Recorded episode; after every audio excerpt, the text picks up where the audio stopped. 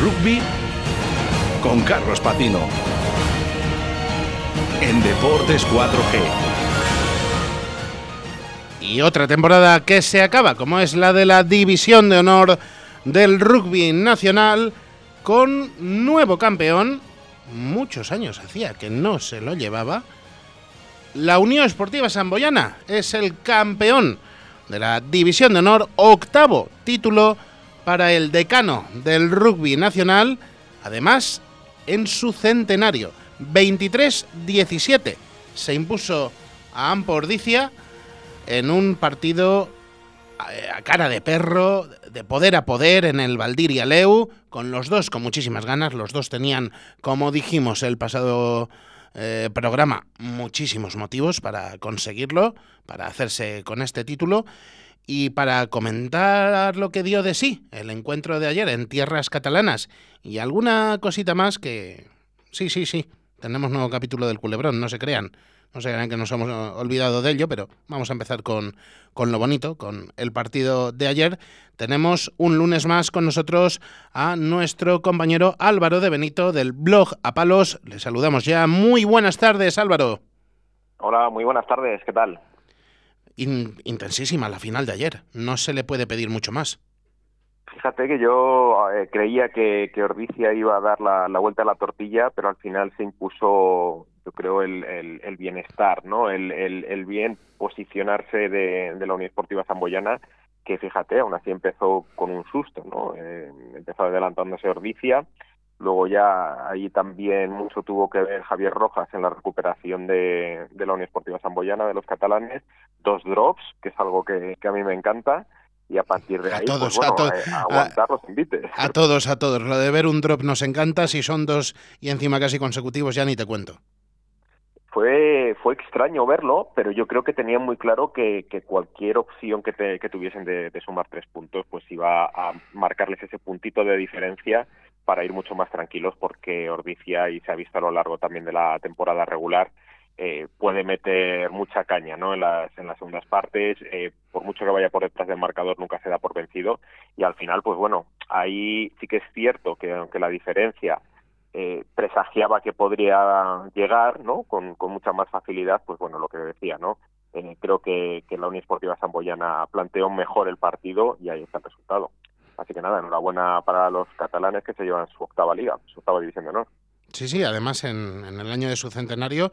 Y un factor que no sé si compartirás mi opinión, pero que a mi modo de ver fue importante. Bueno, hay dos. Uno ya le has eh, señalado tú, como es esa excelsa forma de jugar de, Javier Rojas en su la que será su despedida de la Unión Esportiva San Mañana. Recordamos que pone rumbo a Italia la próxima temporada, pero hay otro factor que a mí me, me parece que hay que destacar. Valentín Cruz no tuvo el mismo día que una semana antes en Pepe Rojo no estuvo tan, tan movido, vamos a decirlo así, eh, pero yo creo que también fue resultado de, esas acciones de, de la Unión Esportiva Zamboyana. Así que es cierto que, por ejemplo, hay, algunos golpes de castigo ¿no? que no consigue incluso sacar del terreno de juego ¿no? del Valdiria Leu y eso puede, en esos momentos puntuales, pues puede sancionar muchísimo ¿no? la, dinámica de recuperación de Ordicia.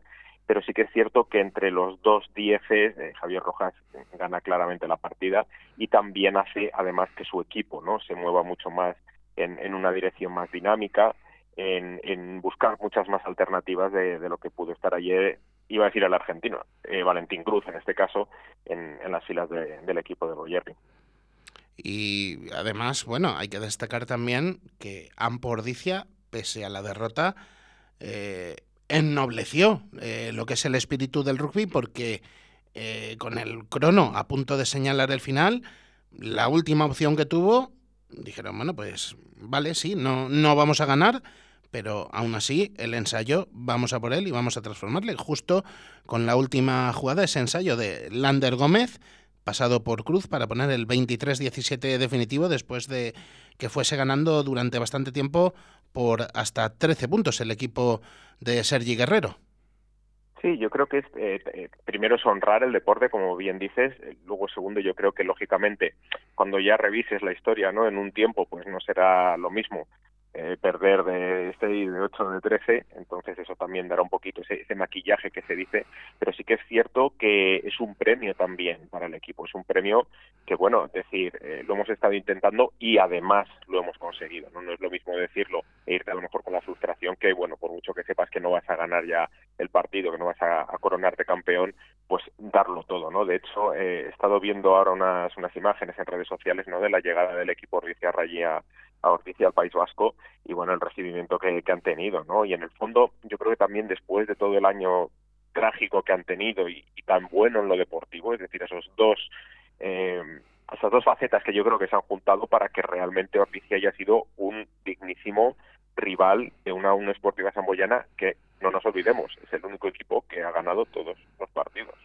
Que eso también hay que decirlo porque eh, bueno sumamos bonus etcétera etcétera y eso hace que en la fase regular pues hubiese equipos en este caso el, club de el Salvador no que está en Salvador que quedase por encima pero el único que gana todos los partidos en casa es, la Unión Esportiva Samboyana ¿no? efectivamente. Bueno invictos en también hay también hay un punto no invictos en su feudo del Valdiri y dos curiosidades Álvaro para para acabar una que nos deja la estadística primera final desde que existe el playoff sin vallisoletanos, ni Silvestre en Salvador, ni Veraquesos entre Pinares. La verdad que queda también ahí para la historia y habría que buscar bastante, pero pocas veces se habrán enfrentado en una final por un título liguero dos localidades tan, bueno, podemos decirlo así, pequeñas, porque San Boy de Llobregat eh, pasa por poco de los 80.000 habitantes, Ordicia no llega ni a los 20.000. Es algo realmente histórico. Ahí, de, los dos puntos que dices, eh, este último que comentas es muy interesante porque lo que destapa realmente es la enorme cultura ¿no? de rugby que hay en esas dos poblaciones. Eh, quien tenga la posibilidad, y te lo digo así, también la fortuna de ir a cualquiera de esas dos localidades, va a respirar rugby desde el inicio, ¿no? Incluso, fíjate, eh, San Boy del Llobregat, que es de lo que se conoce en todo el mundo, es por su rugby, ¿no? Eh, en España es el equipo centenario, es la primera vez, ¿no? Que la leyenda, la tradición, como lo queramos decir, pues indica que se juega el rugby en España. Entonces, son facetas que, que marcan mucho la, la cultura del pueblo, ¿no? Y el pueblo también se arrima así a, esa parte deportiva. Bueno, se, les conoce, se les conoce también por un par de vecinos ilustres que hay por ahí en, en, tierras estadounidenses. Por supuesto, pero eh, hablando de, esa especialización, ¿no? que muchas localidades pequeñas o capitales de provincia más pequeñas que lo que puedan ser otras, pues tienen ¿no? esa especialización que se hablaba. ¿no? Yo recuerdo el fútbol sala en Segovia, ¿no? o el balonmano en Ciudad Real, pues bueno, se, ha visto que el rugby, eh, pues en estas dos localidades, al igual que en otras pequeñas, ¿no? como Guernica, pues también es muy importante.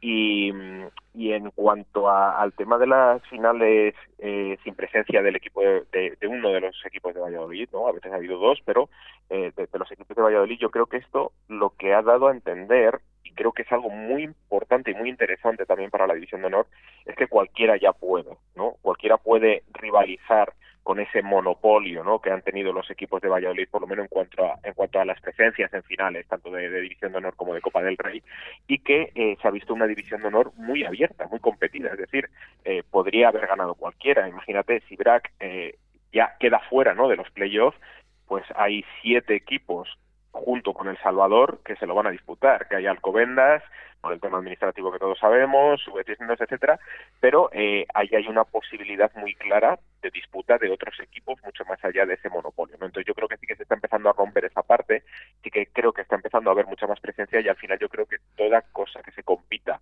en la forma en la que se ha competido esta temporada de División de Honor es muy positivo para el rugby. Y bueno, dejamos ya de lado esta final de la División de Honor que tuvimos ayer y vamos a meternos con, con el culebrón, porque tenemos nuevo capítulo en el culebrón Vandenberg, culebrón Fer o llámenle nuestros oyentes como prefieran. Pues si solo fuera uno, pues mira, pues todavía, ¿no? Pero bueno, hoy, hoy he publicado ¿no? en, en Apalos toda la cronología reestructurada como una reconstrucción de los hechos a raíz del el análisis de todos los documentos y no te quiero ni contar, ¿no? Lo que es esto, verlo ya todo seguido. Lo tengo, lo eh, tengo ahora mismo en la pantalla delante de mí según estamos hablando. Eh, se lo puedo decir a, los, a los oyentes desde aquí, trabajo de chinos. Te has dejado las pestañas, Álvaro. Sí, sí, me, las he dejado, pero creo, creo que también era importante eh, por un motivo. La actualidad muchas veces como que no nos da tiempo, ¿no? A, vas, vas viendo trozos, ¿no? Pero nunca se suman.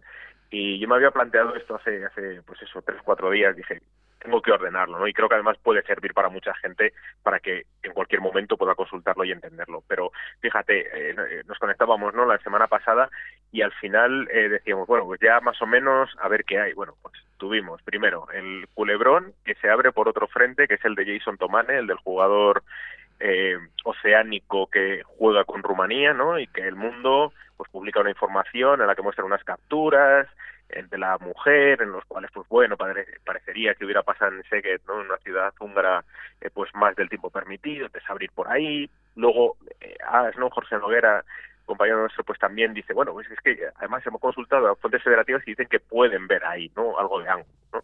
Entonces luego, como que yo no sé si, si se va mm, eh, intensificando esa presión, pero la FER hay dos puntos muy claros entre el 31 de mayo y el 1 de junio el primero es eh, que eh, la FER publica ¿no? un acta de su comité de disciplina en el cual dice que ha abierto expediente a Gaby Mandenberg. Recordemos que es la primera vez que se abre o que se, eh, se apunta directamente al jugador desde la Federación Española de Rugby, tras las alegaciones expuestas por Sebi, ¿no? por el manager de la, de la selección eh, senior masculina. Entonces, eh, Sebi lo que dice es, bueno, ya hemos leído eh, todo lo que había que decir eh, o todo lo que se ha dicho en ese en esas actas preliminares y ahora tengo que decir mi parte no lo que lo que para mí sucedió. Y él pues apunta varios días en los cuales pues dice bueno pues nosotros sí que mostramos el interés por Gaby Mandenberg luego hablé yo con él mil veces para decirle oye esto es importante lo has entendido todo mira que no jugamos que aquí nos ha dado ya caña World Rugby antes con esto de las elegibilidades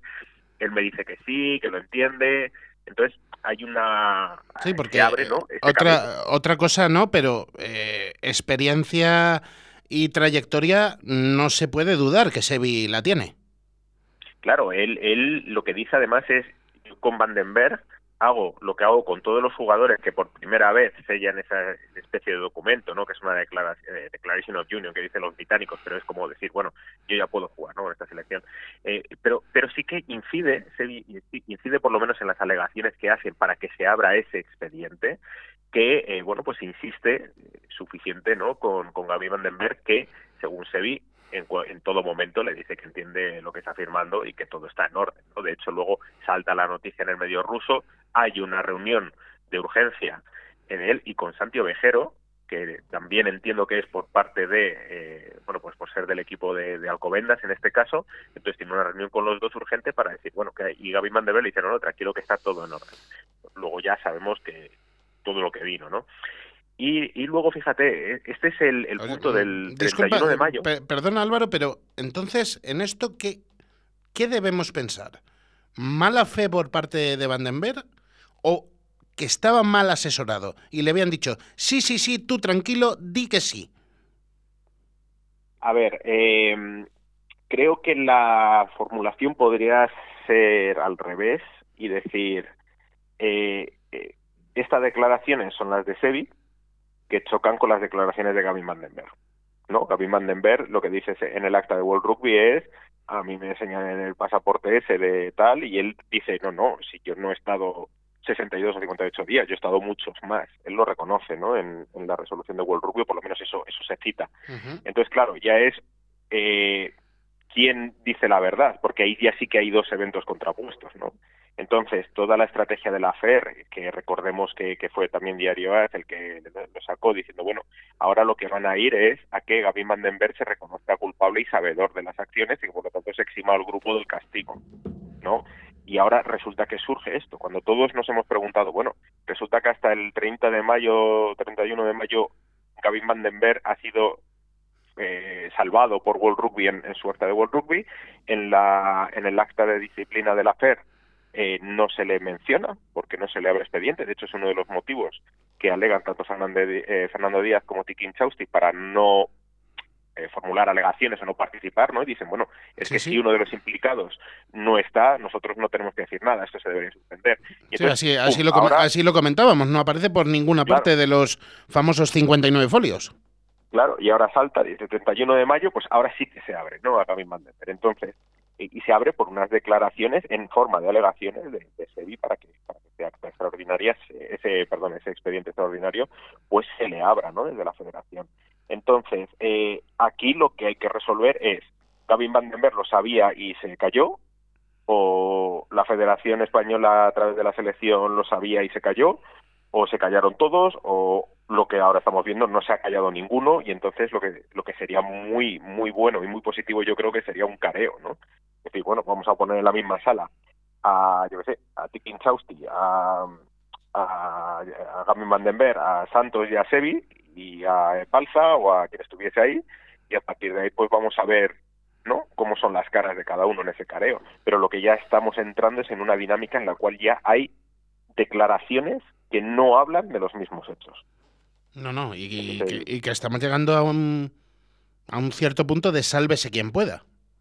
Sí, eso también de todas maneras yo creo que ha sido desde el inicio, es decir, si uno se lee, eh, insisto, eh, puede leer las actas, eh, puede usar el índice que, que, he hecho, ¿no? Para para palos y a partir de ahí tú puedes ver en las actas que las alegaciones que se hacen y que se publican ya a finales de, de mayo, las alegaciones que se hacen durante todo el periodo de investigación siempre ha sido un yo no he sido yo no he sido, fue la FER quien no cotejó, ¿no? Dice Alcobendas.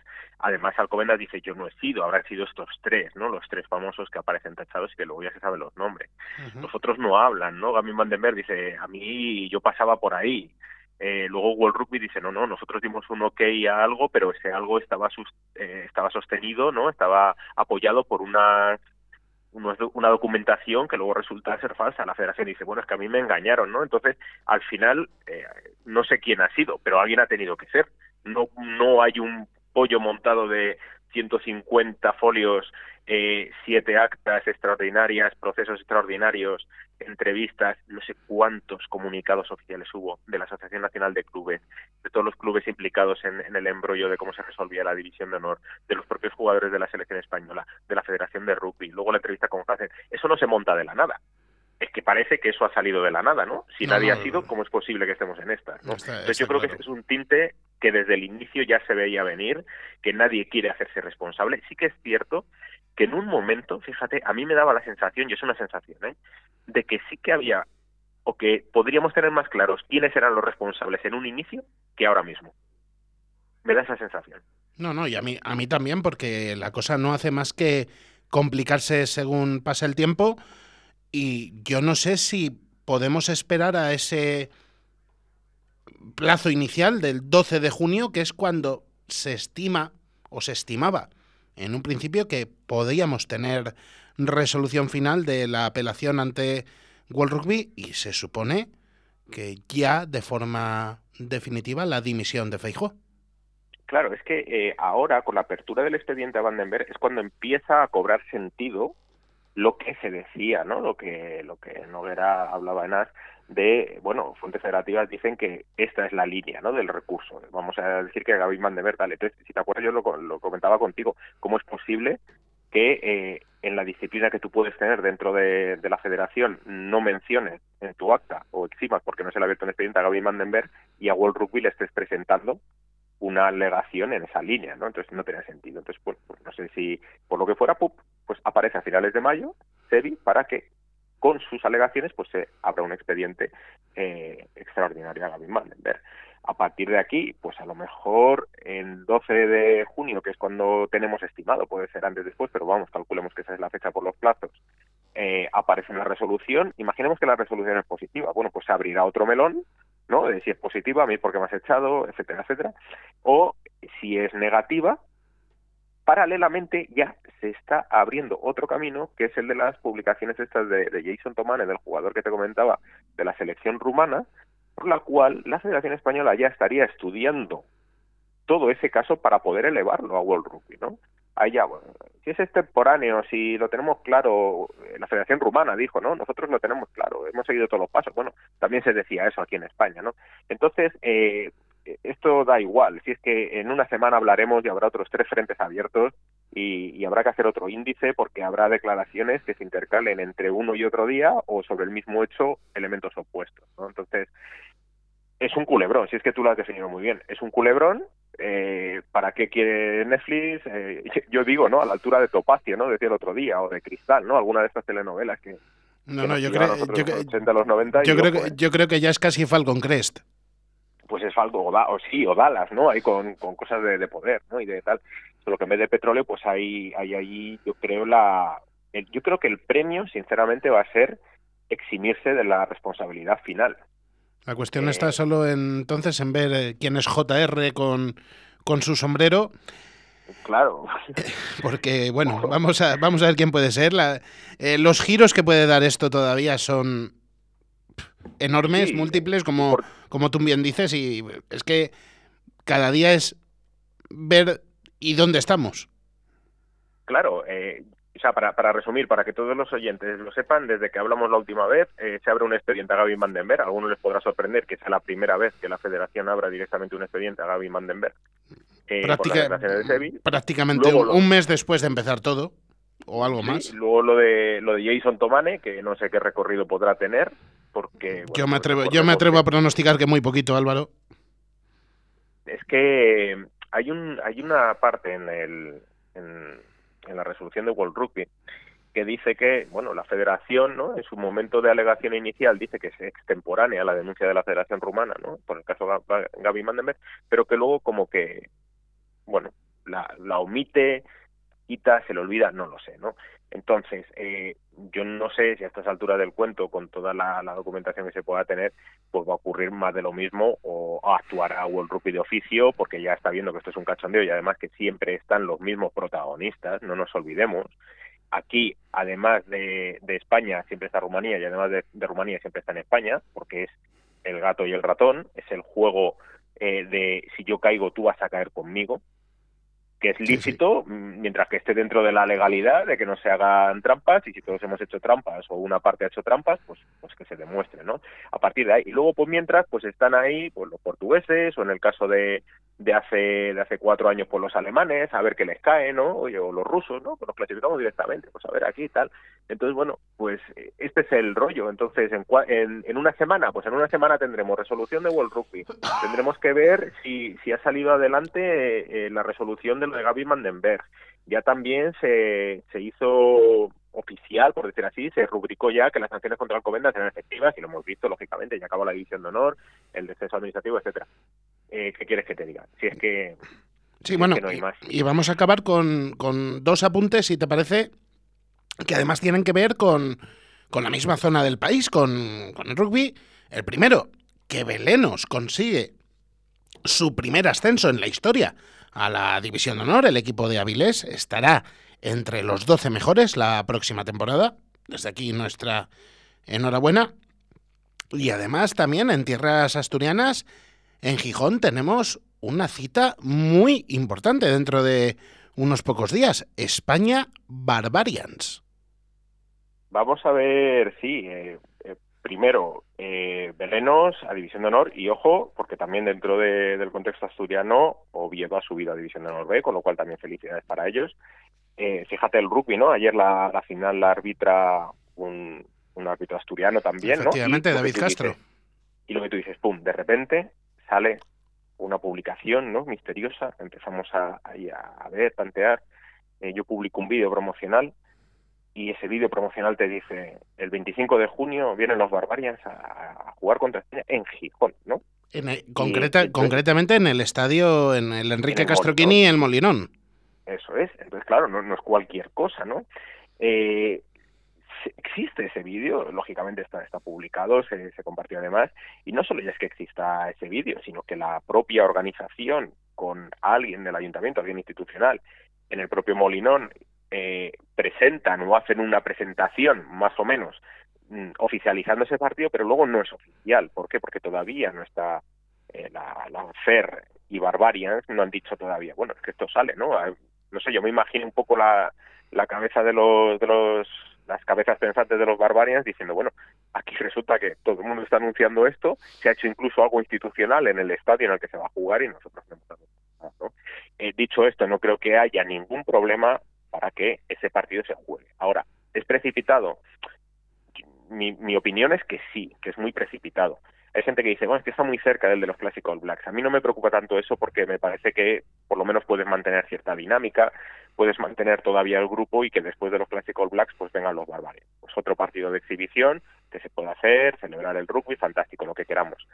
Eh, me parece inmediato en que en dos semanas y media, tres semanas, estemos hablando de un partido contra los Barbarians que en cualquier otra situación hubiera sido una tremenda fiesta. Un bombazo, desde luego claro, ahí, ahí es un poco lo que, lo que a mí me puede cojear, ¿no? ¿Cómo puedes hacer exitoso, cómo puedes hacer que sea exitoso un estadio de 30.000 personas en tan poco tiempo y con una promoción que oficialmente no ha empezado ni por la parte de los barbarios ni por la parte de la federación. Bueno, pues vamos a confiar en que, en que se dé bien y que tengamos otra fiesta del rugby en esa fecha inicialmente prevista del 25 de junio y nada, vamos a ver si tenemos un nuevo capítulo de Falcon Crest o de o de Falcon Vandenberg, me lo has quitado de, de, la punta de la lengua. Eh, y si lo tenemos, pues, pues nos, nos citamos para volver a compartir algún minuto de radio en próximas ocasiones. Muchísimas gracias una vez más por tu disponibilidad, Álvaro, y seguiremos atentos a todo lo que tengamos. Muy bien, gracias a vosotros y nada, buena tarde, un saludo. Otro.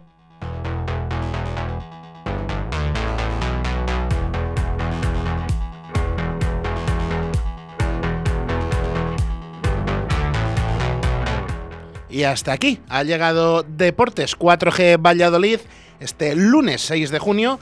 Le hemos robado otra vez unos cuantos minutos a Tony Miranda, pero como sabemos ya que nos lo tiene absolutamente perdonado, pues nos tomamos ya la, la confianza por eh, nuestra. Espero que les haya gustado este programa. Recordamos que tenemos cita para el deporte de Arroyo de la Encomienda con ese partido y esa participación del Club Baloncesto de la Flecha esta tarde contra el equipo de Vigo y más tarde eh, mañana eh, contra la Salle Palma en ese campeonato de España infantil. Así que la mejor de las suertes para el equipo arroyano. Y nosotros nos despedimos hasta una nueva edición de Deportes 4G Valladolid. Se despide Carlos Patino quien les habla, con Óscar Arratia en el control de emisión. Y que tengan la mejor de las tardes.